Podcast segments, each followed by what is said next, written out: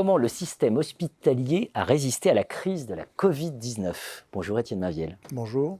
Docteur Étienne Maviel. Vous êtes, euh, vous êtes, docteur, enfin, vous êtes médecin euh, santé publique, donc centre de recherche sur le cancer Gustave Roussely. Vous êtes professeur à l'école polytechnique et vous êtes membre d'ICUBE, donc CNRS, vous êtes directeur de recherche CNRS. Étude que vous avez réalisée enquête, étude, voilà, un peu tout ça en même temps, en temps réel, avec Hervé Dumez, donc professeur à Polytechnique, directeur de recherche CNRS, euh, voilà, sur cette gestion de la crise à l'hôpital. Tout le monde s'est dit, on annonçait la faillite de l'hôpital, l'effondrement de l'hôpital, et ben non, il a résisté. Oui, c'est presque un paradoxe, parce que c'était un peu attendu, vu ce qu'on entendait ces dernières années, que l'hôpital serait vraiment en situation très délicate en cas de crise pour des questions qu'on pourra peut-être évoquer, mais la, tonalité générale est plutôt positive. C'est-à-dire que le système de management hospitalier et hospitalier a, largement résisté à la crise euh, et a montré des qualités assez inédites. Hmm.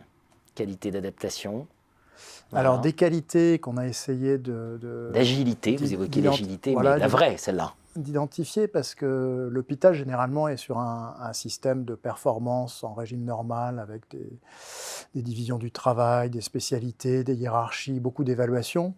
Et là, en fait, ce qui était attendu, c'était d'autres qualités managériales qu'on a essayé de capturer sous le terme générique d'hôpital agile.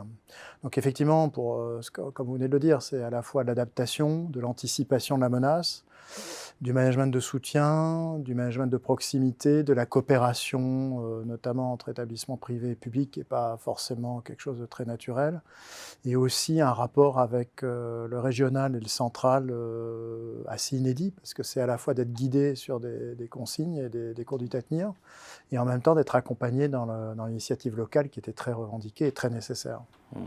Vous, évoquez notamment hein, le, besoin de créativité. Vous dites ah, il y a un besoin de créativité. Oui, alors c'est quelque chose qui nous a beaucoup frappé parce qu'il y a de la créativité en milieu hospitalier, mais ce n'est pas, pas forcément un secteur qui, a vocation à faire de l'innovation en permanence.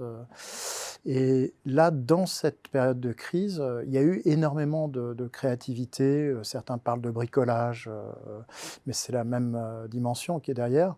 Donc il y a eu des ateliers de couture, du 3D, et puis il y a eu, au nom de la créativité, l'explosion de la télé médecine, euh, qui a fait sourire un peu ceux qui étaient euh, dans, les démarches ces hmm. dernières années, parce que euh, ces démarches étaient relativement difficiles à faire émerger, même si tout le monde est convaincu de, l'intérêt de ces suivis à distance. et là, avec la crise où c'était un impératif, en quelques semaines, on a vu des, actions se réaliser alors qu'on mettait des années pour, pour réaliser ces, mêmes, ces mêmes démarches. Hmm. Vous évoquez aussi le management de soutien l'importance du management de soutien qu'il faut développer.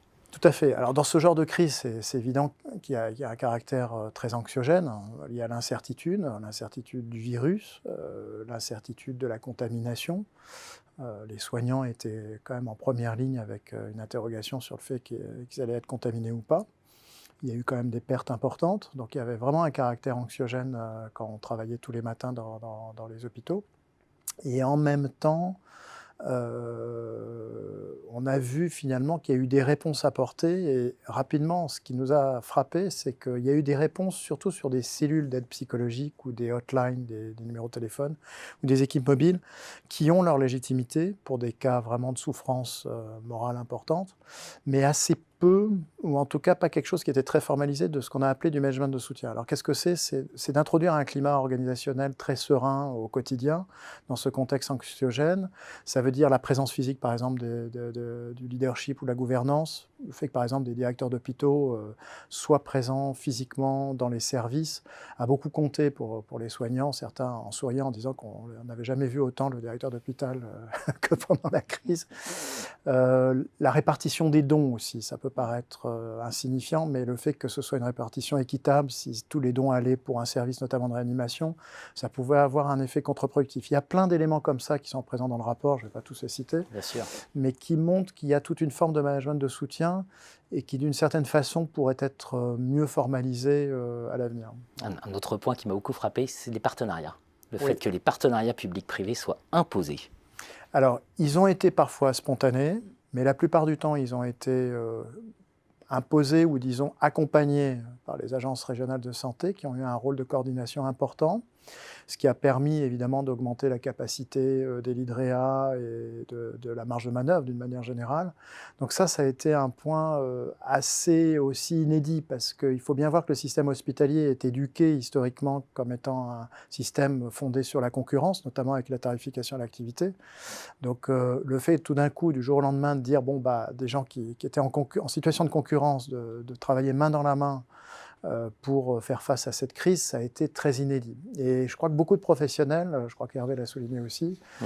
euh, ont été assez frappés et séduits par ces formes de coopération et se posent la question pour le, pour le futur de savoir comment on peut le maintenir au moins un minimum. Mmh. Parmi les, préconisations, vous dites qu'il faut se préparer aux futures menaces reconnaître le rôle d'un management de proximité. Mmh. Voilà, c'est on est on est beaucoup cette idée de se préparer aux futures menaces, c'est-à-dire faut pas faire comme si ça y est, c'est bon, c'est derrière, ça ne va pas se reproduire alors c'est la grande question, c'est comment on capitalise pour, le futur? C'est vraiment la question qu'on se pose tous. Euh, nous, on est parti quand même d'un postulat, c'est que chaque crise est assez inédite. Donc euh, c'est un point assez important parce que ça veut dire qu'il y a toujours une surprise stratégique euh, par rapport à, à toutes les crises. Et donc là, par exemple, il y a tout le débat sur les masques, où il y a eu une polémique sur le fait qu'on n'ait pas assez de masques. Elle existe, mais elle est assez à modérer d'une certaine façon parce que, comme on le dit dans le rapport, peut-être que la prochaine crise, on sera avec des milliards de masques en stock et on aura besoin d'autres choses. On aura peut-être besoin, si c'est une cyberattaque, de, sécurité informatique, que sais-je. Donc il y a vraiment cette question de, l'adaptation managériale telle qu'on l'a décrite.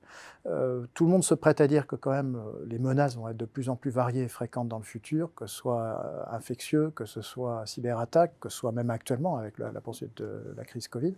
Et donc il y a la question de savoir comment on capitalise ce qu'on a essayé de montrer comme enseignement de l'hôpital agile, ces six enseignements de management de crise, et comment ça se marie avec un régime normal. C'est-à-dire qu'il y a un aller-retour entre le fait d'être agile et flexible quand il y a menace, et puis d'être performant, d'optimiser en régime normal.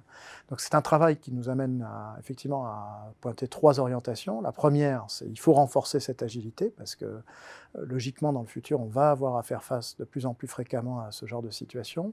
La deuxième, c'est le management en proximité, parce que même si les motifs sont différents, on voit bien que tant pour l'agilité que pour le régime normal, c'est une forme de management, un micro-management qui n'est pas vraiment pensé et qui peut avoir beaucoup d'utilité, par exemple pour le régime normal par rapport aux questions d'attractivité des métiers. Une partie des problèmes d'attractivité des métiers du soin, c'est aussi le fait que quand vous venez le matin, bah, le climat organisationnel, le climat dans l'équipe n'est pas serein, il y a beaucoup de conflits, beaucoup de rivalités, beaucoup d'ego, et forcément ça joue aussi sur l'attractivité de ces métiers. Bien sûr, une étude absolument passionnante, préfacée par Eric Labbé, j'ai oublié, le président de l'école polytechnique. Euh, comment le système hospitalier a résisté à la crise du Covid-19. Voilà, une enquête euh, en temps réel, en immersion, auprès de 55 acteurs clés que vous êtes allé interroger. Merci Étienne. Merci Jean-Philippe